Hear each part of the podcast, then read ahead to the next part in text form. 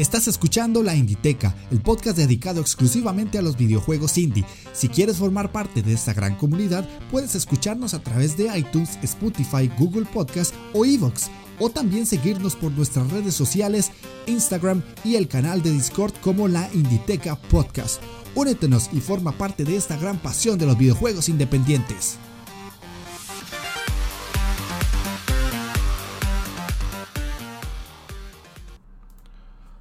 Hola jugones, ¿cómo están? Sean bienvenidos a la Inditeca, el podcast dedicado exclusivamente a los videojuegos independientes. Yo soy Jeff de Astora y el día de hoy les traigo un programa diferente y además un programa en una fecha que no debería estar saliendo porque el programa, como ustedes saben, es quincenal, pero estoy publicando este porque es una situación especial que está pasando con el programa y les agradezco de antemano a todos ustedes que me escuchan y a los que me siguen en redes sociales porque esto es culpa de ustedes, literalmente. Este nuevo formato se llama Early Teca y es donde voy a hacer análisis de videojuegos que están en Early Access o no han salido a la venta como su versión completa.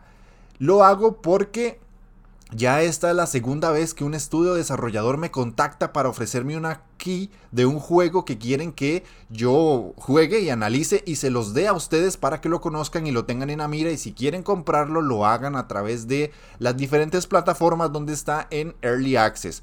¿Qué es el Early Access para la gente que no lo conoce? Es cuando un estudio desarrollador lanza un juego para que las personas lo jueguen, pero en el paso del tiempo ese juego se va actualizando y va teniendo mejoras para que la experiencia sea lo que realmente el desarrollador quiere que suceda. Lo que pasa con estos juegos en Early Access es que el juego sale a la venta, no está 100% completo, pero sale un poco más barato el precio que el desarrollador va a establecer cuando ya esté listo y ustedes al ser patrocinadores del juego en esa fase beta o alfa, como quieran llamarlo, tienen la posibilidad de ir viendo las mejoras del juego y, e ir obteniendo actualizaciones hasta que ya el juego está en su fase final y sale a la venta al precio total. Pero ustedes ya tuvieron todo el tiempo para jugarlo, pudieron comprarlo más barato, pudieron darle feedback al desarrollador para que arreglara ciertas cosas y de esa manera apoyar a que el juego mejorara y además que el desarrollador obtuviera ingresos económicos antes de lanzar el juego de manera completa. Así que este formato nuevo de Early Teca se da porque el programa, el podcast en sí, ha ido creciendo muy bien. Vamos a pasos bastante positivos. Eh, las escuchas han ido mejorando, tanto en las diferentes plataformas como Evox, todas las que ustedes ya conocen. Y además en redes sociales ya estoy cerca de llegar a los 500 seguidores, así que les agradezco muchísimo y esa manera de agradecérselos es primero trayéndoles este nuevo formato y además dándoles un podcast en una fecha que normalmente no sale. No se acostumbren de que el podcast vaya a ser semanal, de momento no, no es una posibilidad por cuestiones de tiempo y de trabajo, pero si el podcast sigue creciendo así como va y al ritmo que va, pues posiblemente me va a tocar hacer un podcast semanal y ustedes van a tener contenido de mi parte todas las semanas de aquí hasta que el proyecto llegue a su fin o llegue a un tope o evolucione o lo que sea. Así que dada esta introducción tan larga que normalmente nunca doy, pero tengo que explicarlo, pónganse cómodos, agarren su mando, presionen Start porque iniciamos partida.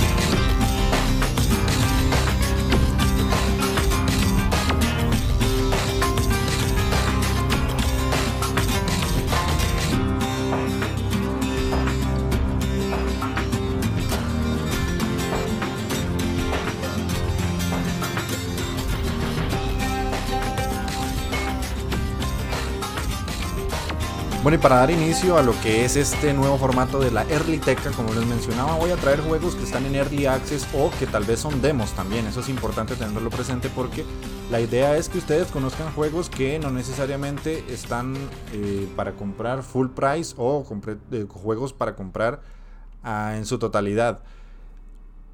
La idea de este programa fue porque cuando mm, estuve navegando por Twitter un día de estos, me llegó un mensaje privado de Jesús Fabre que de una vez le agradezco por haberme contactado y me ofreció la clave del juego que les traigo hoy, como pudieron leer en el título, que se llama Scourge Bringer.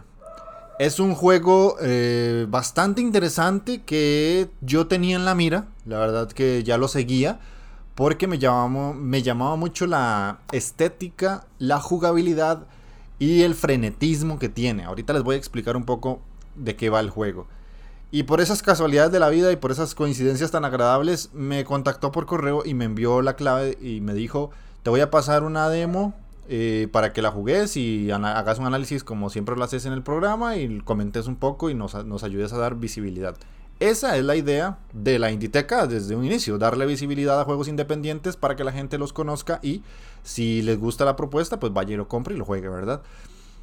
Con esta nueva con este nuevo formato de Early Teca, pues va a ser exactamente lo mismo, o sea, el objetivo es el mismo, solo que enfocado a juegos, como les menciono, en Early Access o con demos.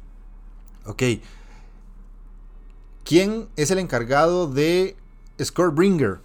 Según lo que me sale aquí en la información de la página, es que hay una publicadora o un publisher, es que en, español me sale la traducción un poco mal, hay un publisher que se llama Dear Villagers, que son los encargados de publicar otros juegos más allá de Scorebringer, como Recompile, Edge of Eternity y The Forgotten City. Ellos eh, se encargan de traernos a nosotros juegos a diferentes plataformas y muchos de ellos son bastante interesantes y bastante frenéticos como el que les traigo el día de hoy.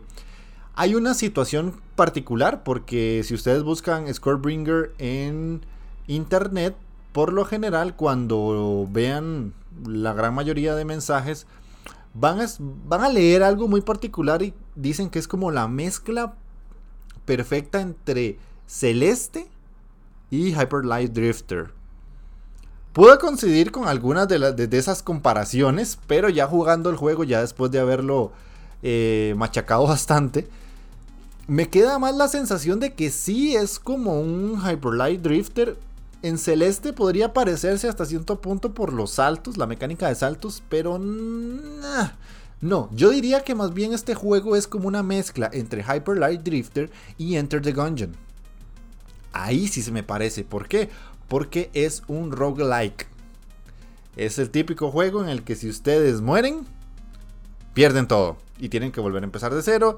Y tenemos que volver a pasar por las mismas mazmorras, derrotar los mismos jefes, volver hasta llegar al punto de partida. Y ahorita les explico un poco más.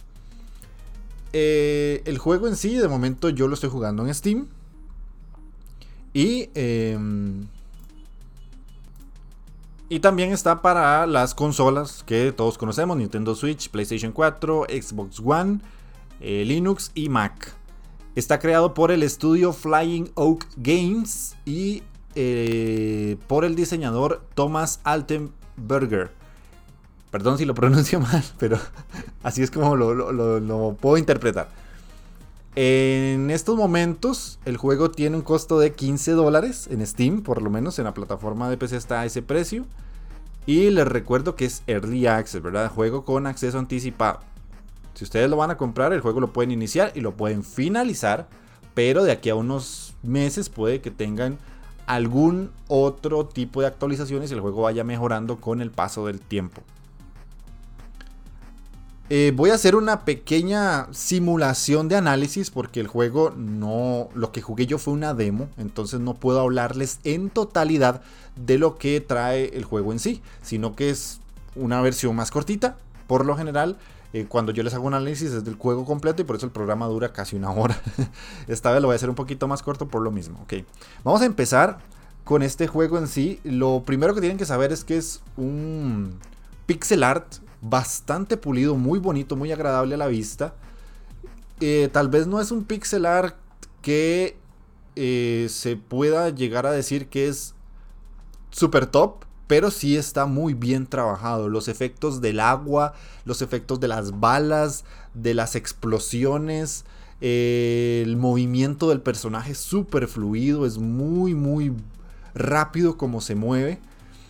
Y tiene la capacidad de eh, generar muchas cosas en pantalla, porque literalmente, como es un roguelike, eh, vamos a tener casi siempre las mismas, los mismos escenarios y los mismos enemigos, pero la variedad que hay es bastante buena y la combinación de colores que ellos utilizan es muy agradable. Por lo general el juego utiliza mucho colores hasta cierto punto fosforescentes, o sea, resaltan mucho los rojos, los celestes, el morado, el amarillo, el, azul, el rosado. Y eso le da como mucha vistosidad al juego. Lo que por lo general tenemos es una imagen morada de fondo que tiene ahí sus, sus formas para que nosotros veamos el escenario y de ese morado es que resalta todos estos colores que les estoy mencionando. Ahora bien, em, musicalmente el juego es bastante interesante porque es muy tranquilo cuando vamos en una situación tranquila que no estamos luchando. Y a la vez, cuando hay un combate, cuando empieza una pelea, se mete un riff metalero de lo más bruto que pueden escuchar y eso es una locura cuando ya estamos peleando. Esa combinación o ese cambio tan drástico de una música súper relajada cuando estamos tratando de encontrar cuál es el siguiente objetivo al golpe metalero, al rock pesado, es muy muy interesante. Me gustó mucho porque te genera como ese cambio de energía y tu cerebro dice como, ok, esto va en serio. y me gustó, me agradó bastante que, que ese cambio se dé porque la música para mí y para quien me ha ido escuchando durante los programas que he ido sacando es súper importante porque me parece que es eh, un elemento que te puede generar inmersión. Y este juego de Scorebringer lo hace bastante bien. Otra cosa interesante para que ustedes tengan en cuenta es que es un juego de combates. Como les dije, mezclen Dead Cells con, con Enter the Gungeon. Entonces nuestro personaje tiene dos tipos de ataques. El primero es eh, con una espada, que es como el golpe principal que podemos dar nosotros y es como el que le hacemos más daño a los enemigos. Y ese golpe eh, lo vamos a utilizar con el botón X o cuadrado. Y por lo general hacemos combos. Además tenemos otro golpe con la misma espada que lo hacemos con Y triángulo y nos sirve para hacer un stun a los, a los enemigos, para dejarlos stuneados que eso vendría siendo como que queden, queden groggies, ¿verdad? Que queden como golpeados por unos cuantos segundos y en ese momento vamos y los machacamos hasta que los destruimos. Funciona tanto para enemigos básicos como para jefes también o subjefes. Otro ataque que tenemos es una pistola que nos permite disparar y hacer eh, daños a larga distancia que pues a mí me funcionó, pero tiene una limitante de balas. Entonces hay que ir con cuidado y o sea, hace bastante daño. Yo siento que hace un poquito más de daño que la espada, pero al final te acostumbras más a la espada y por lo menos eh, el disparo yo no lo usé tanto. Me parece que tal vez podrían hacer como una especie de, de aumento de balas para que sea más variable y el, combo sea más, más espectacular. O eh, no sé si es porque estoy en una demo que posiblemente más adelante pueda tener más balas y ya esto no sea una situación que me preocupe. Eh, tenemos un dash que podemos hacer para al llegar a varios enemigos o para recorrer más rápido el escenario. Y eso lo hacemos con el botón L1 o, R, eh, o LB del control. Y es bastante útil porque podemos utilizarlo para llegar a enemigos que están relativamente largo de la posición original donde está nuestro personaje y eso nos ayuda a continuar el combo. ¿Por qué es importante tener combos acá? El juego en sí utiliza como una especie de moneda que vendría siendo la sangre y con ella podemos comprar diferentes mejoras que nos van a servir para avanzar en la run que estamos haciendo. ¿Por qué digo run? Para la gente que no tiene como muy claro de qué trata un roguelike.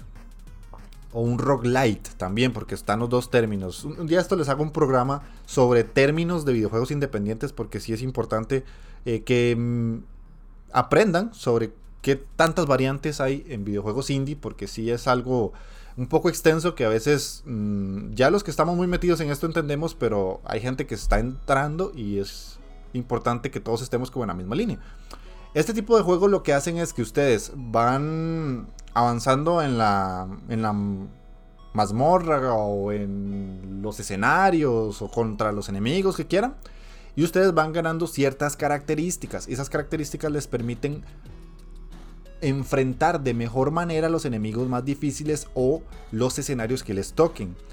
En este caso con Scorebringer lo que pasa es que esas mejoras hay que comprarlas y para ello necesitamos sangre. La sangre la obtenemos matando enemigos. Cada vez que matamos un enemigo suelta unas burbujitas de sangre que nuestro personaje absorbe y ya las podemos ir a utilizar con un mercader que va a estar por ahí en el escenario y em, nos va a ofrecer diferente tipo de armamentos o mejoras. En algunos casos es para recuperar la vida o tener una pistola mejor o qué sé yo, hacer más daño o que el combo dure más tiempo y lo que eso nos ayuda es a que nuestro personaje avance más fácil y nos cueste menos llegar hasta los jefes. El combo es importante porque entre mayor cantidad de combo hagamos, o sea, el combo puede llegar a, empezar en cero, pero eso tiene un multiplicador que si siempre lo mantenemos activo, entonces el, juego nos premia la velocidad y la agresividad, eso está súper genial. Si mantenemos ese combo activo, vamos a poder ganar más sangre y con ello ganar mejoras para que cuando lleguemos a los jefes no nos cueste nada o nos cueste menos de lo que nos costaría si llegamos prácticamente en cero o vacíos. Además, la situación de un roguelike es que los escenarios por lo general se generan proceduralmente o están aleatorios. Entonces yo jugué varias runs y en, una de esas vencía un subjefe en una pantalla y la siguiente pantalla era la del jefe. Entonces pude ir a luchar contra el jefe literalmente en dos combates. Porque se me generó así. Mientras que en otras runs, y se les llama runs porque son como, como recorridos, o sea, a ver cuán largo, cuánto duras y cuánto podés llegar de largo o pasar el juego. Entonces se les llama runs por ese sentido. Entonces, en otra, literalmente tuve que recorrer todos los escenarios hasta poder llegar al jefe para encontrarlo. A mucha gente este tipo de juegos les gusta mucho, a muchos no les gusta tanto. Son bastante exigentes, eso sí les digo. Digamos, en este caso, Scorebringer, la situación es que si te morís, tenés que empezar otra vez desde cero. No perdés algo que ahorita te voy a contar, pero sí tenés que empezar desde cero. Yo llegué allá a la segunda pantalla y en la segunda pantalla la primera vez me morí y dije, ah, ok, voy a empezar otra vez desde el inicio de la segunda pantalla. Ni mierda. Tuve que empezar desde el inicio otra vez y derrotar al primer jefe otra vez hasta llegar al segundo y así. Si alguien ha jugado juegos como The Binding of Isaac, eh, Nuclear Throne, Enter the Gungeon, sabrá que este tipo de juegos es así. Y si no, ahí tienen tres referentes clarísimos de lo que es un juego de este tipo, en los que literalmente tenés que empezar la partida y tratar de pasar el juego en una sola sentada. Porque son juegos complicados y tienen esa variante de que todo se genera proceduralmente o los escenarios tienden a variar un poquito y tenés que llegar al final pero eh, las muertes son aprendizajes. Al final eh, lo que tenés que hacer es ir avanzando lo más que puedas y ya vas conociendo los enemigos, vas conociendo cómo se mueven, cómo disparan, cómo te matan, cómo se vencen, si hay patrones que hay que aprenderse o no, y todo ese tipo de cosas es lo que se encuentra en los roguelikes. Con Scorebringer, eh, tengo que ser sincero, es un juego difícil, me, costó, es bastante retador para aquellos que les gustan los juegos complicados, porque a muchas veces hay muchos enemigos en pantalla y la vida que tiene el personaje es poca. Cuando empezás tenés muy poca vida y literalmente te pueden pegar de todas las direcciones habidas y por haber en cualquier pantalla. Yo me morí mucho, la verdad es que me morí bastante, más de lo que me gustaría aceptar, pero es parte de este tipo de juegos. El aprendizaje va de la mano con las muertes. Lo que tiene interesante, que es lo que les contaba hace poquito, es que ustedes cuando mueren llegan a una pantalla específica donde sale un árbol y ese árbol tiene unas habilidades que podemos comprar con otra moneda que nos da el juego, diferente a la sangre, que podemos obtener cuando derrotamos a los jefes. Entonces, lo que estas habilidades nos eh, permiten es tener de forma pasiva, y cuando pasivo me refiero a que siempre van a estar ahí una vez compradas, es que el personaje tal vez tenga más vida, puede alargar más los combos, pueda utilizar otro tipo de arma, pueda mejorar su capacidad de, de golpeo, tenga un porcentaje mayor o menor en cuanto al daño que hace o que recibe, pueda reflejar balas. Hay una gran variedad de ataques y de eh, variantes en el sentido de mejora del personaje.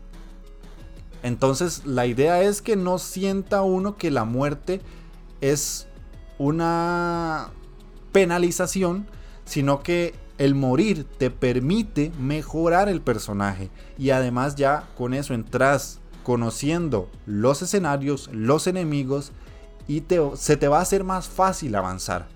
Eso está muy muy muy bien implementado porque insisto, la muerte no se siente como un castigo, sino que se siente como una situación que se va a dar, porque va a pasar, pero tenés un premio por seguirlo intentando. Que es ahí donde está prácticamente el gancho del juego.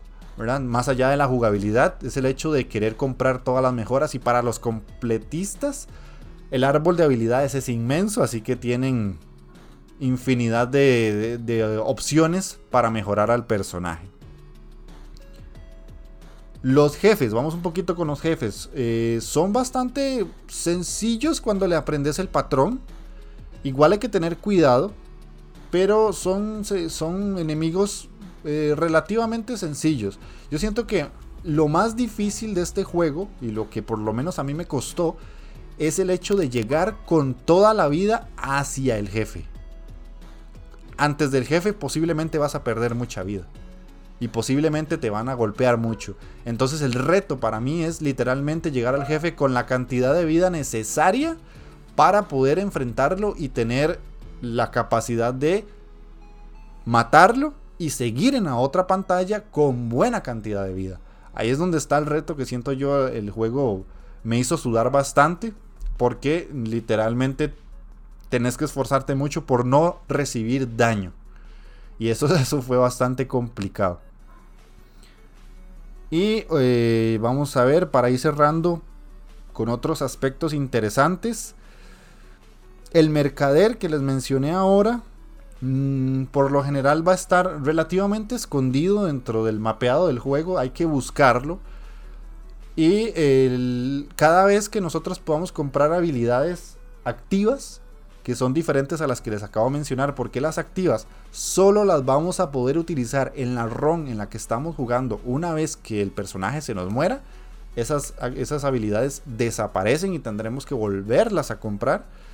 Eh, este mercader nos las va a vender, pero primero se generan aleatoriamente y segundo eh, hay que buscarlo dentro del mapeado, porque no es que está siempre en el mismo lugar y en la misma posición, no, eso no va a ser así. Y además hay otras habilidades que podemos ganar si encontramos como una especie de tótem, por decirlo así, que tiene como un pozo de sangre y cuando ponemos al personaje sobre ese tótem nos va a tener la nos va a dar la posibilidad de que escojamos entre tres habilidades activas, no pasivas, sino activas para que podamos seguir dentro del mapeado y derrotando enemigos. Eso básicamente es el juego. Es, un juego muy frenético, muy loco, que requiere muchísima concentración y muy buenos reflejos. La verdad es que te, te reta como jugador. Me gustó eso, me gustó mucho. Me gustó el hecho de que es un juego eh, rápido en el sentido de los movimientos del personaje. no es el típico juego en donde el personaje se siente menor en cuanto a habilidad que los enemigos, sino que se siente al nivel de ellos. Eso es muy agradable porque mm, no es esa sensación de que estás en desventaja todo el tiempo, sino que en este caso el juego te permite sentir que tenés poder y que sos fuerte y que podés derrotar a todo lo que te salga en la pantalla. La música me encantó, más que todo la parte metalera. Yo soy muy, muy metalero y, eso me llegó. Me gustó muchísimo porque pocos juegos a día de hoy utilizan metal o rock pesado o lo que sea. Porque es un género que hasta cierto punto se presta para algunas situaciones y creo que Scorebringer lo usó muy bien a la hora de los combates. Sí, tal vez, como es una demo, no sé si habrán otras canciones más adelante Ojalá que sí, porque la música que tiene el juego está muy buena, pero lo que yo jugué siempre era la misma canción. Y no sé, no sé, me, gusta más la variedad, ¿verdad? Pero insisto, no sé si es por ser demo. Em, otra cosa que me gustó mucho fue el arte. Visualmente se ve muy bien, se ve muy agradable, es un pixel art muy bonito que te invita a jugar. Mm, los personajes son muy llamativos, el personaje que utilizas tiene un cabello blanco súper largo y es fácil de seguir. Eso es bueno porque tiene un, algo específico que hace que tu vista siempre esté enfocado en dónde está el personaje. Es muy llamativo en cuanto a colores como les mencioné ahora y tiene esa capacidad de, resaltar mucho la habilidad del personaje porque la espada también resalta, es visualmente muy llamativa. Y, los golpes y todos, es, eso, es el típico juego frenético que te va a mantener sentado por mucho tiempo.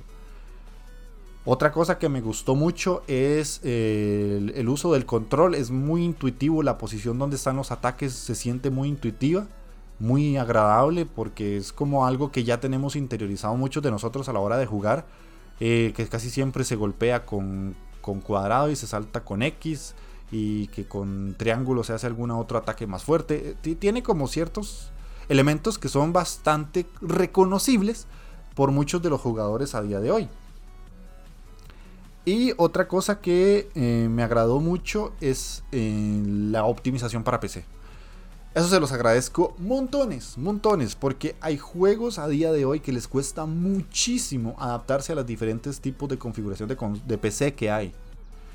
Porque eh, yo tengo una, un monitor que es de los mal llamados 2K, de los 2560 x 1440p. Y me encantó que se adaptara súper bien. Existe la opción y hay varias opciones que con, cuando tenés este tipo de monitores, eh, algunos juegos no la traen y este sí lo trae. Tiene una opción de Pixel Perfect también, que eso está súper genial porque normalmente eso no se ve en muchos juegos. Para el texto, eso está muy bien pensado.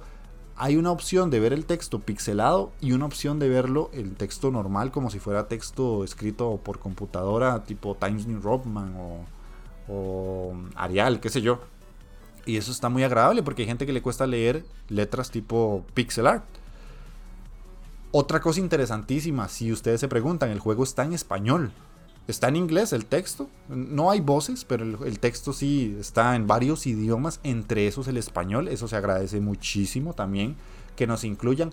Y hay empresas grandes, AAA, que dicen que no se pueden traducir los hijueputas juegos al, al español. Los indie lo hacen desde siempre. Y son la gran mayoría de indies. Yo sé que nadie me va a escuchar. Pero hey, hey, en serio, hay muchos indies que nos ponen el español ahí como una opción casi que obligada. Y nadie se los está pidiendo y uno sabe que eso es caro para ellos y lo ponen. Y lo ponen. Scorebringer, gente de Scorebringer, muy buen trabajo en ese sentido. Gracias por poner español. En cuanto a cosas que no me gustaron mucho, porque ellos sí me pidieron que les hiciera un poco de feedback, tal vez hay cosillas que por ser demo, diría yo, no sé hasta qué punto, eh, algunos enemigos, más que todos los subjefes, les encontré el patrón de derrotarlos muy fácil, muy rápido. Hay uno en específico que es el primer subjefe, ese literalmente le encontré un patrón de, de, derrotarlo sin que me golpeara. Muy sencillo, muy sencillo, porque como que se cicló en una en un loop de, de, aparecer siempre en el centro de la pantalla cuando yo me subí en una plataforma que estaba en la mitad de la pantalla, pero posicionada como hacia arriba. O sea, habían tres plataformas, a la izquierda, en el medio, a la derecha en el medio y en el centro arriba, como formando un triángulo de plataformas. Y el, enemigo aparece en el centro. Entonces yo lo que hice fue que lo golpeé, lo stuneé y me fui a la plataforma de arriba. Y me volvió a aparecer en el centro. Lo golpeé, lo stuneé, me fui para arriba, volvió a aparecer en el centro. Y así, y lo derroté facilísimo. Y así encontré como un defecto de ese personaje que ya después de eso ya sabía cómo derrotarlo. Em, otra cosa que me pareció así como un defectillo es tal vez el orden de los enemigos al salir en los diferentes escenarios. Me parece que siempre es el mismo orden. Me explico. Cuando ustedes van a entrar a un, a un cuarto donde tienen que derrotar enemigos, siempre hay como dos fases. Los enemigos más sencillos y los enemigos más fuertes. Me pareció a mí no sé si es porque tiendo a ser exigente o qué, pero me pareció a mí que se repite mucho esa mecánica de que siempre son los mismos enemigos fáciles y casi siempre los mismos enemigos difíciles. Entonces, al inicio, en los primeros minutos del juego, todo es muy impresionante, todo es muy interesante y se ve muy agradable. Cuando ya has jugado muchas veces, ya empieza a cansar y se vuelve repetitivo. Insisto, no sé si es que estoy siendo demasiado quisquilloso, pero, pero, me parece que eso podría hacerse un poco más aleatorio y que tal vez en una sala te salgan enemigos fáciles y en otra sala te salgan enemigos difíciles sin que te los esperes. En lugar de siempre ponerte el mismo patrón de enemigo suave, enemigo complicado, enemigo suave, enemigo complicado, porque se vuelve repetitivo. Eso me pasó a mí cuando jugué My Friend Pedro.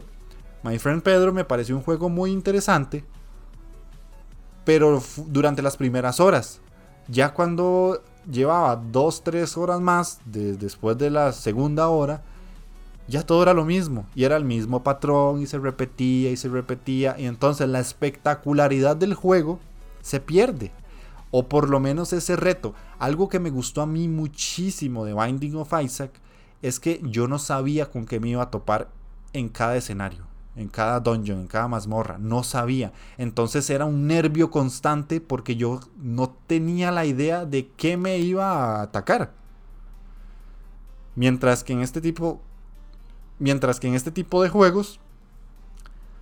Ya sabes a lo que vas. Entonces las primeras pantallas cuando jugas por primera vez es todo un reto y es algo que te sorprende y te deja como con la boca abierta, pero ya cuando te acostumbras al tipo de enemigos y a que siempre cumplen el mismo patrón, ya te deja de ser sorpresivo y el juego pasa a un plano de repetitivo.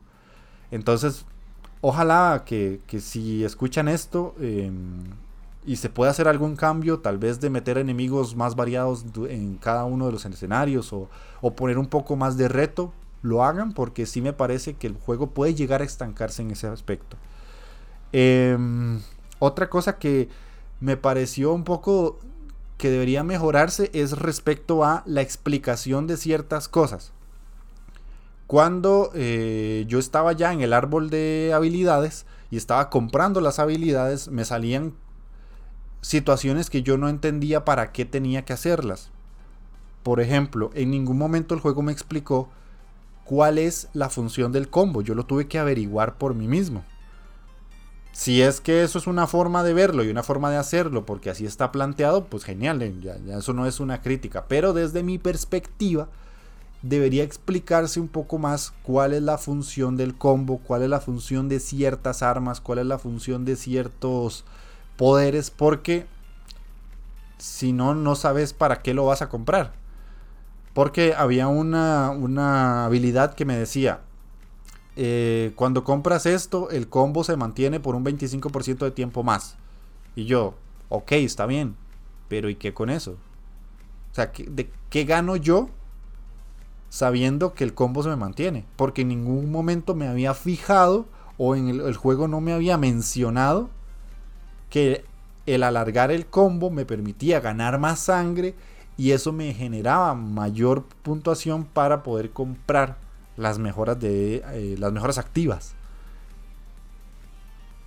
Y eh, siento que eso podría explicarse de alguna otra manera, ¿verdad? O no sé si fue que no lo vi.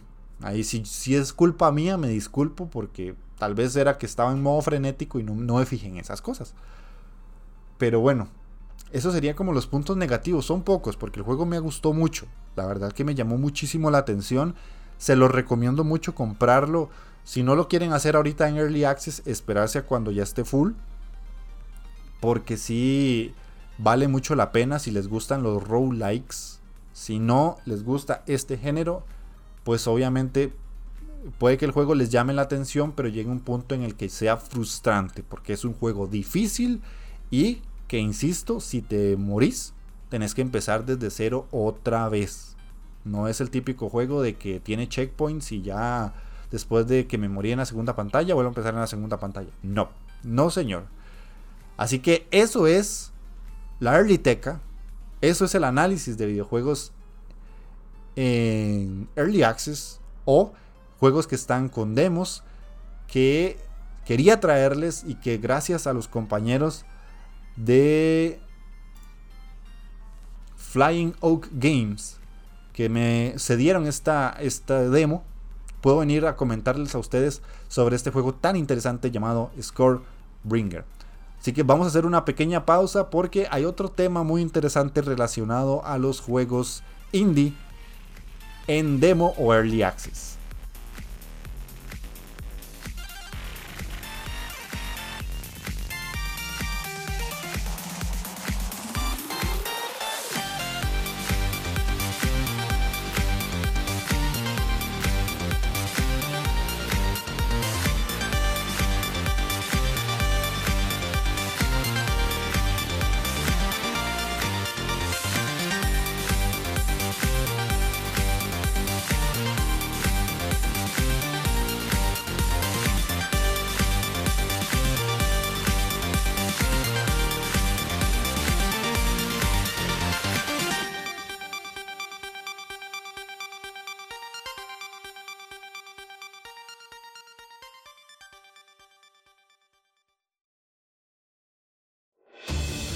Guerreros, futbolistas, espartanos, brujas, aliens, pilotos, ángeles, demonios, vampiros, asesinos, superhéroes, soldados, exploradores, ladrones, fontaneros.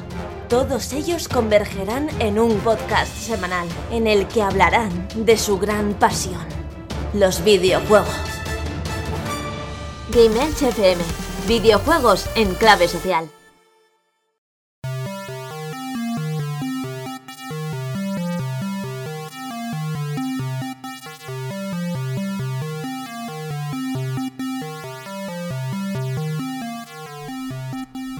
Y bueno, ya regresando de esa pequeña pausa musical, les voy a comentar algo que me tiene súper contento.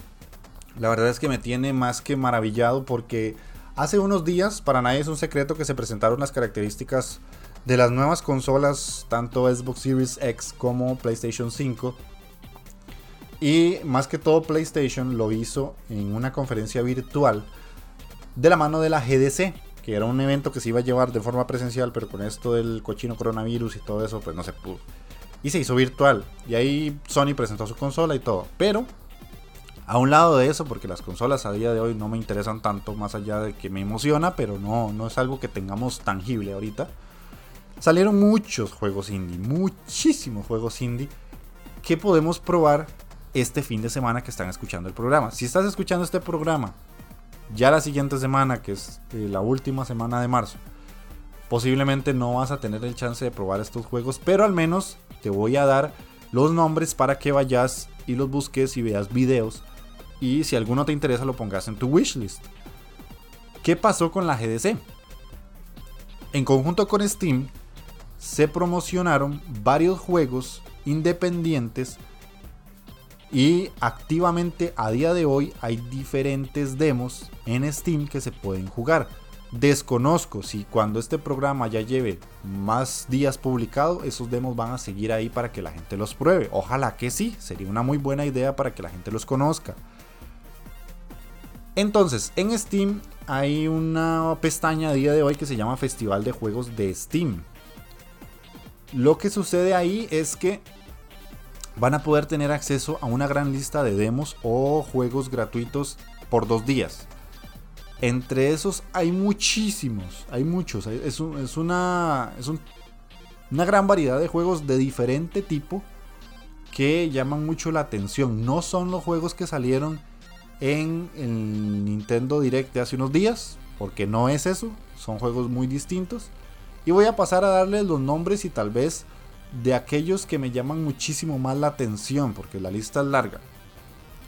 Empiezo, hay uno que se llama Mystic Pillars, que es un juego de puzzles con un poco de ah, novela gráfica en el que tenemos que resolver eh, diferentes eh, acertijos con el manejo de números. Ese está interesante. Hay otro que se llama 100 Days, que es el típico gestor de granjas, pero tiene una vista isométrica y ustedes pueden manipular diferentes tipos de eh, escenarios y plantaciones y fábricas y un montón de tipos de cosas distintas. Si a alguien le gusta la simulación, la estrategia y la gestión, este es su juego. Tenemos uno que ha llamado muchísimo la atención que se llama Going Under. Que esto es un juego loquísimo porque manejamos a diferentes personajes con un aspecto muy caricaturesco, súper extrañísimo, como si fueran caricaturas de Nickelodeon. Y tenemos que combatir con diferentes personajes como si estuviéramos en la sala de una casa, en una cocina o lo que sea, y podemos agarrar una silla y tirársela encima y pegársela. Se ve que es un juego divertidísimo que a mucha gente le puede llegar a gustar más para sesiones multiplayer. Eh, hay otro que se llama Duster, que es un juego de rol RPG, vista isométrica, eh, pixel art con una estética de vaqueros. Como pónganse una, una idea de Red Dead Redemption pixel art. Obviamente no es así, pero para que tengan una idea rápida, porque ahorita que estoy hablando no es lo mismo que si ustedes van y lo buscan. Otro que tenemos por ahí es Visual Talk, que es un juego de simulación y conversaciones. Ese visualmente no se ve muy agradable, les soy sincero, pero está ahí para aquellos que les gustan los juegos con tipo tintes de aventura gráfica. Hay otro que se llama Songs of Ra, que es un juego de tablero estratégico basado en eh, toda la mitología que rodea eh, el Egipto antiguo. Ese se ve interesante para todos los que les gustan los juegos tipo tablero. Tenemos otro que se llama Superliminal, que es un juego de puzzles en primera persona, que este es uno de los que más me interesa. Este es un juego que me llama muchísimo la atención porque nosotros podemos cambiar la perspectiva de las cosas. Un ejemplo rápido, si ustedes tienen, o sea, van, van, visualícense en, una casa y eh, van caminando dentro de la casa, entran a un cuarto y se encuentran un cuadro. Ese cuadro tiene una cabaña y si ustedes hacen algún tipo de ajuste en la cámara, pueden ver la cabaña desde otra perspectiva y se ve gigantesco y ustedes ya pueden entrar a ese cuadro. Entonces es jugar mucho con perspectivas, con profundidades, con los objetos, casi que se puede agarrar cualquier tipo de objeto y moverlo a cualquier parte del escenario y variarlo. Es loquísimo, es un concepto loquísimo porque ves un objeto que de cerca se ve súper pequeño, pero de lejos se ve grandísimo y como ya lo viste grande, literalmente toma ese tamaño y se modifica de otras maneras. Otro juego que tenemos por ahí, bastante interesante, es, es Neon Noodles. Esto es algo extraño de explicar porque el demo no me deja mucho que, que decir. Es un juego de simulación de una cocina cyberpunk.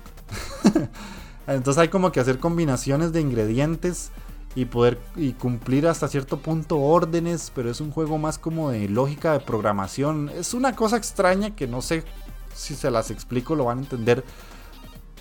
porque me cuesta a mí explicarlo porque no lo he podido jugar. Son demasiados juegos que solo tengo dos días para jugar y no he tenido el chance de probarlos todos. Otro que llama muchísimo la atención y que yo ya lo tengo en wishlist es Evans Remains. Es un juego de plataformas en pixel art, pero es un pixel art muy trabajado, está muy bien elaborado. Que no sé si yo llamarlo ya dentro del high beat, que tengo que traerles un programa eh, con ejemplos de juegos eh, de ese tipo, que es como una especie de todos aquellos juegos que son pixel art, pero que lo llevan a un punto tan extremo de perfección y de visualización que ya la gente le está dando una categoría diferente. Ya no es el simple juego pixel art, sino que si no me equivoco y si la memoria no me falla, eh, se llaman high beat por lo mismo, porque llegan a un punto de perfeccionar el pixel art a tal grado que se logran cosas loquísimas y se ven súper bien. Otro juego loquísimo también en cuanto a jugabilidad eh, se llama Hyper Parasite, que se une a lo que les traje hoy con Scorebringer, es un roguelike de acción de vista isométrica donde tenemos que derrotar varios jefes en una pantalla más similar a lo que sería un Enter the Gungeon o un Binding of, Isaac, ¿verdad? Solo que es más frenético porque tiene balas y disparos y hay jefes muy grandes y es, es una locura total. Hay otro que se llama Backwards, que es un juego de puzzles eh, con, eh, con vista 2D. Y tenemos que llevar un personajito que tiene que resolver diferentes puzzles para poder avanzar. háganse la idea de una especie de Yoshi combinado con puzzles, por decirlo así. Hay uno que es muy, muy, muy interesante, que es un Metroidvania para todos aquellos fans de los Metroidvania, que se llama Tunche, o supongo que así se pronuncia. Es un juego con una estética 2.5D, podría llamarse, aspecto caricaturesco, en el que manejamos a un personaje que tiene que combatir con diferentes enemigos que le van saliendo en pantalla. Tiene un aspecto gráfico muy, muy, muy elaborado, muy bien trabajado. Y llama la atención porque es un juego que es en línea. Online co-op permite. Y según Steam tiene estética anime. Esto está bastante interesante. Se llama mucho la atención. No sé si lo tengo como en wishlist. Porque me, me hizo tilín ahí. Me hizo tilín. Em, otro muy interesante con aspecto anime también, más que todo tipo chibi, pixel art. Se llama Pushy and Pulley in Blockland.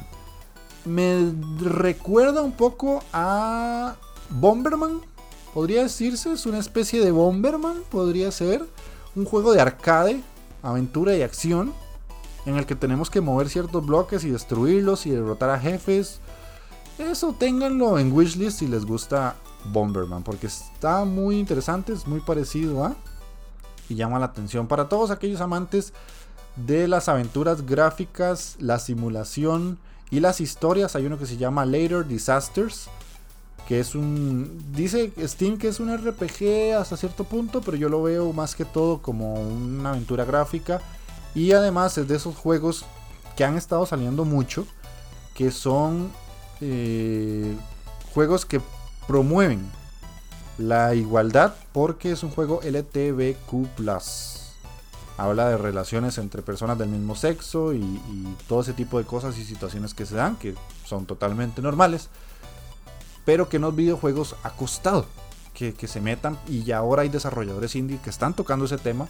Bastante interesante por ese lado, porque si quieren ver desde otra perspectiva, desde un juego, cómo se tocan estos temas, ahí tienen un ejemplo. Y hay algunas otras demos interesantes de un juego que si no lo tienen en su wishlist a día de hoy, yo no sé qué coño han estado haciendo. no, pero sí háganlo.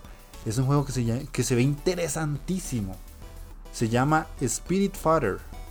Es un juego en el que nosotros vamos montados como en un barquito y tenemos que hablar con diferentes personajes y animales. Tiene una estética como de serie animada, pero parece mentira lo que se está viendo, porque parece una serie animada como las que vemos en televisión, pero ya en un videojuego.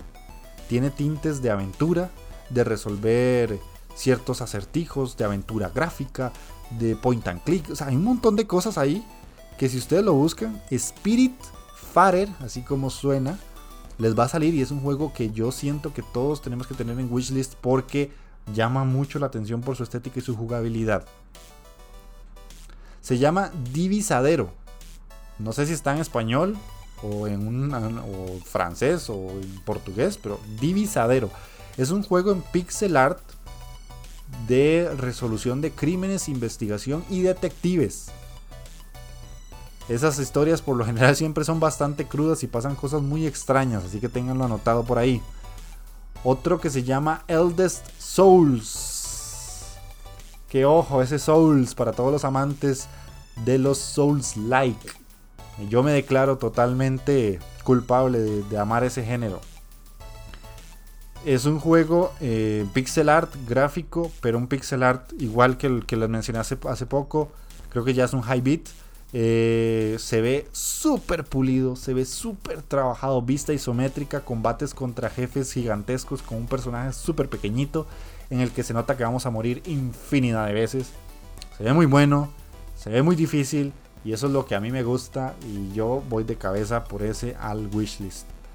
Hay otro que se llama Elden Path of the Forgotten, que es un juego violento, RPG, vista isométrica otra vez, eh, pixel art otra vez. Así son los indie, ¿qué le vamos a hacer? Y tiene mucho gore, tiene bastante gore, combates con magia, con diferentes enemigos. Me recuerda un poco más a Children of Morta, si no lo han visto, búsquenlo y se dan una idea. Se ve bastante interesante este también. El pixel art no se ve tan trabajado como el de Souls o como el de Evans Remain, pero sí se ve un buen pixel art. Otro que tengo por acá es Varian Testament of the Primordials. Este es un Metroidvania RPG de aventura. igual, pixel art. Pero es 2D. Es 2D, ya como los, la gran mayoría de indies de este tipo. Para todos aquellos que les gusta este género tan, tan eh, explotado en los videojuegos independientes. no se puede negar. Hay uno que se ve genial, pero se ve brutal que se llama Liberated. para que lo, escriban y lo encuentren más rápido, es Liberated. Es un juego que literalmente se ve como si fueran un cómic. Y dentro de cada escenita hay un movimiento de algo. Hace muchos años salió en una consola de Sega uno que se llama Comic Zone más o menos, para que se den la idea, si conocen qué es Comic Zone, más o menos así es la estética. Pero esta es una especie de, de cómic eh, más tirando a utilización de, colores de negros o cómic noir, una cosa así. Se ve como con detectives, se ve como resolver casos. El mismo juego sí está clasificado dentro de noir y se ve muy interesante porque lo que nosotros vemos literalmente es como un cómic abierto, las páginas abiertas y vemos, eh, si no me equivoco es frame por frame, o no, no me acuerdo cómo se llama, disculpen, escena por escena, literalmente, qué es lo que está pasando, pero en cada escena hay movimiento y pasa algo. Otro juego que este yo lo tengo en wishlist desde hace mucho tiempo que se llama Clang 2, K-L-A-N-G 2 yo soy un amante de los juegos rítmicos. No por nada el primer juego que yo traje a la Inditeca es Floor Kids, que es un juego rítmico, porque es uno de los, mis géneros favoritos. Y Clank 2 es un juego rítmico en el que tenemos que combatir con diferentes jefes a base de música y a base de responder diferentes eh, patrones que nos lanzan en la pantalla. Otro se llama Kung Fu Kickball, es un multiplayer de deportes literalmente es de kickball. Eh, más conocido en otros lugares como bola caliente, en el que tenemos que lanzarle la bola a otro personaje hasta golpearlo y, hacerle cierto daño. Se ve muy interesante, pero más que todo es un juego multiplayer. Para aquellos que les gustan juegos eh, con varias personas. Hay otro que es un juego eh, turn-based combat y Dungeon Crawler, RPG. Eh, juego por turnos, en resumen. Con una estética bastante, bastante pulida. en vista 3D, pero el personaje va con vista en primera persona. Entonces nosotros vamos a ver los enemigos al frente de nosotros, nuestro personaje no se ve, el cuerpo no se le ve, lo único que vemos en la pantalla es el enemigo al que tenemos que combatir. Y es un juego eh, por turnos, RPG para todos amantes de los RPG, que se llama Operencia de Stolen Sun. El sol eh, robado. Operencia, así como suena. Otro que tenemos por acá es un juego que rememora muchísimo, muchísimo, muchísimo a los juegos viejos, viejos de NES. A lo mucho Super NES, pero yo diría más que de NES. Que se llama Jay and Silent Bob, Mall Brawl. Es un. Parece que es un beat em up. Eh, pero literalmente, gente, parece un juego 2 eh, de, Nintendo del, del primer NES colores rosados, azules, saturados, personajes regordetes, saltos complicados, dificultad para entender la perspectiva de la pantalla. Eh, si les gustan los juegos viejos, así retro, retro, retro, pero de eso retro viejo, viejo. este es un juego para ustedes. Eh, hay otro que es un, es un juego muy interesante que es de resolver puzzles, pero lo que nosotros vemos es un cubo. Y cada cubo tiene una pantalla distinta. Y en esa pantalla tenemos que unir lo que pasa con la pantalla del otro lado de la cara del cubo para poder ir resolviendo lo que pasa. Se llama Moncage. Moncaje con G. M-O-N-C-A-G-E. Moncaje. Es un juego de puzzles, aventura y de drama. Ya casi voy terminando. Hay uno que se llama Virgil que tiene unas brutal también. Este está como para wishlist. Es un juego que es de combate 2D, pero 2.5D podría llamarse. Me recuerda mucho a Castlevania, más o menos, pero con un aspecto más en 3D los de los personajes y los escenarios, solo que la vista es 2D. Eh, manejamos a una chica que, que tiene una espada y un arco y hay enemigos súper grandes y sangrientos y llenos de, de, protuberancias y un montón de cochinada. Me recuerda más a, un, Castlevania, pónganlo. Y se llama Vigil the Longest Night. Este se ve brutalísimo. Hay otro que se llama Elementals Death Metal Death Match. El nombre lo dice mucho. Combates en 2D, pixel art para 4 jugadores local con mucha violencia, en el que tenemos que matarnos entre nosotros como si fuera una especie de Super Smash Bros. Pero con mucha, mucha sangre y mucho death metal. Otro por ahí ya para los que les gustan las cosas más tranquilas y relajadas. Rocky es un juego de aventuras donde manejamos a una chica que va descubriendo algo muy interesante de su vida y va conociendo situaciones y tiene que resolver ciertas cosas en un en una especie de viaje personal que literalmente eh, debe descubrirse a sí misma, porque esa es la premisa del juego. Me recuerda un poquito a Short Hike, más o menos. Eh, que ya les digo, para toda la gente que le gustan los juegos tranquilos, de relajarse y todo, está perfecto. Eh, me queda también por ahí Hazel Sky, que es una aventura sobre un ingeniero que tiene que enfrentar su destino y sus deseos para para arreglar algo personal, algo muy muy muy personal y es una aventura gráfica que tenemos que eh, resolver muchísimas cosas sobre este personaje. Eh, hay otro que se llama Mighty Fight, que es un juego de peleas con unos personajes un tanto feos, no me gustan mucho. Hay una rata, hay un señor, gráficamente no se ve muy bien, pero es un juego de peleas en 3D. Hay uno que se llama La Expedición Curiosa 2, Curious Expedition. Es un juego de estrategia RPG de simulación. Me recuerda un poco a lo que podría venir siendo Banner Saga más o menos, para que tengan una idea. Aeolis Tournament es un juego de minijuegos multiplayer local me recuerda mucho a los minijuegos de los Crash Bandicoot que salieron en PlayStation 1 que uno podía jugar con varias personas a la vez. Más o menos así para que se den la idea. Otra novela gráfica, When the Past Was Around. Eh, juego tranquilo, súper bonito, resolver ciertos puzzles ahí sencillos.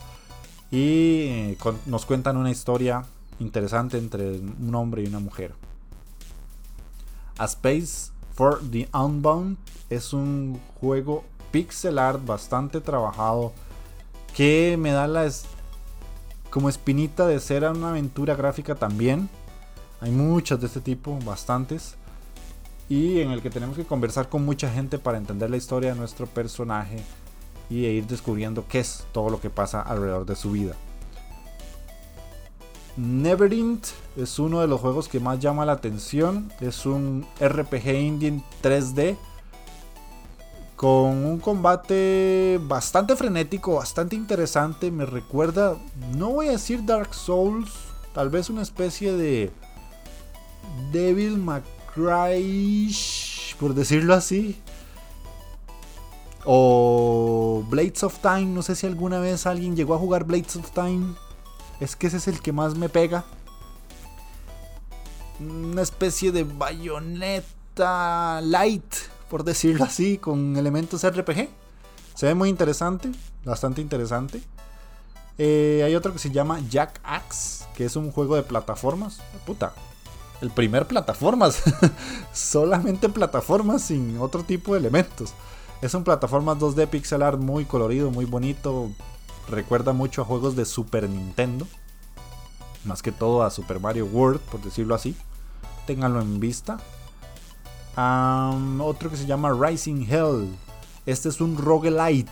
No, no roguelike, sino roguelite. Que literalmente los, la diferencia entre el roguelike y el roguelite es que en el lite o en el light hay situaciones que son menos castigadoras para el jugador. Tal vez no perdés tantos poderes, tal vez no tenés que empezar desde cero una pantalla, tal vez eh, podés quedarte todo lo que has recolectado durante toda la primera run que hiciste. Hay ciertas diferencias que más adelante les explicaré en otro programa. Garden Story, ese es uno muy interesante. Es un simulador de granjas, tipo RPG y aventura. Eh, póngale un Stardew Valley, pero un poquito más cute, un poquito más kawaii. Eh, uno de los juegos que más llama la atención es Coffee Talk, que es una aventura gráfica donde literalmente somos un barista y, eh, tenemos una tienda y atendemos gente de diferente tipo de razas y diferente tipo de, creencias y tenemos que ir viendo qué pasa entre ellos. Eso es como, como una novela gráfica de chismes, de estarle espiando la vida a los demás pero que hay mucha gente que le gusta, bastante gente que le gusta. Nosotros lo que hacemos es repartir y vender café, pero de esos cafés bonitos que tienen em, hojitas y, tienen un montón de diseños ahí bonitos y la vara. Eso es Coffee Talk. Un juego que literalmente yo vengo siguiendo desde que salieron en Instagram, que se llama Raji. Si pueden, vean qué carajos es Raji. Se escribe R-A-J-I. No sé si se pronuncia Raji o se pronuncia Raji. Pero es un juego de combates con vista semi-isométrica que está como, como si la cámara estuviera desde arriba pero inclinada. 3D con combates contra jefes inmensos. No es un Souls-like porque no lo es. Es un hack and slash de aventura que está basado en la cultura de Medio Oriente es algo que pocas veces se explora porque es una cultura que eh, es un poco difícil para exportar a otros países y por medios como los videojuegos. Pero es para mí de toda la lista que les he dicho, este es el más interesante de todos, Raji. Eh, tenemos otro que es interesantísimo también que se llama She Dreams Elsewhere. Es un juego en pixel art 2D RPG de aventuras en el que combatimos y el sistema de combate es muy similar a Mother, el juego de Super Nintendo, para que se den una idea. Se parece un poquito visualmente a Undertale, pero el combate no es igual al de Undertale, es similar al de Mother para que tengan esa idea para todos aquellos que son fans de los RPG. Es donde nosotros vemos solo al personaje o a los personajes que estamos atacando. No vemos a nuestro personaje hacer los ataques, pero sí se ven animaciones. Y es en pixel, o sea, pixel art. Es muy, muy llamativo ese juego. Ya casi voy terminando, me faltan tres nada más. Hay uno que se llama Ember, que es un juego de simulación de bomberos. Ese se ve muy loco. Tal vez estéticamente no es muy bonito, pero se ve muy loco. Se ve como para, para hacer loqueras y pasar situaciones muy extrañas. Porque los personajes son en 3D. Son como regordetes. Y nos ponen escenarios donde tenemos que apagar incendios. Pero hay cosas que salen volando y gente que sale corriendo. Y hay que agarrarlos y tirarlos por todo lado. Son de esos juegos de locura que, que mucha gente le gusta transmitir en, en, en muchas eh, streamings. Eh, me queda Solasta, Crown of the Magister, que es un turn-based strategy adventure fantasy RPG. Para todos aquellos amantes de los juegos RPG por turnos al estilo vieja escuela, tiene gráficos muy buenos, tiene gráficos muy, muy, muy, muy trabajados que les recomiendo mucho seguir este si les gustan los juegos RPG por turnos. Porque si se ve bastante bueno. Y ya está listo para comprar. Ojo el dato. Ojo el dato. Ya está listo para comprar. Y el último que me queda es Heaven. Que es un juego de aventuras RPG en tercera dimensión donde manejamos a unos personajes que van como volando y en unas motos. Es una cosa extraña, este no lo he podido jugar, pero son unos personajes que me recuerdan al movimiento de Journey, pero en este juego sí hay combates. Sí tenemos que combatir diferentes jefes, diferentes situaciones y hay que ir por escenarios súper grandes, llenos de vegetación y atrapar enemigos y matar y pelear y tener conversaciones con otros personajes. Se ve muy, muy japonesada, la verdad. Se ve la japonesada, pero no sé si es de un estudio japonés. Así que eso es este programa especial de la Inditeca llamado Early Teca con este agregado de la GDC que no quería dejarlo pasar primero porque la mayoría de juegos los pueden jugar este fin de semana del 21 y 22 de marzo. Algunos juegos van a estar hasta el 23 de marzo por todas las situaciones que están pasando con lo del famoso coronavirus este mierdoso que a mí me dejó con una suspensión de contrato y que ahora estoy en vilo de ver si puedo seguir o no teniendo trabajo.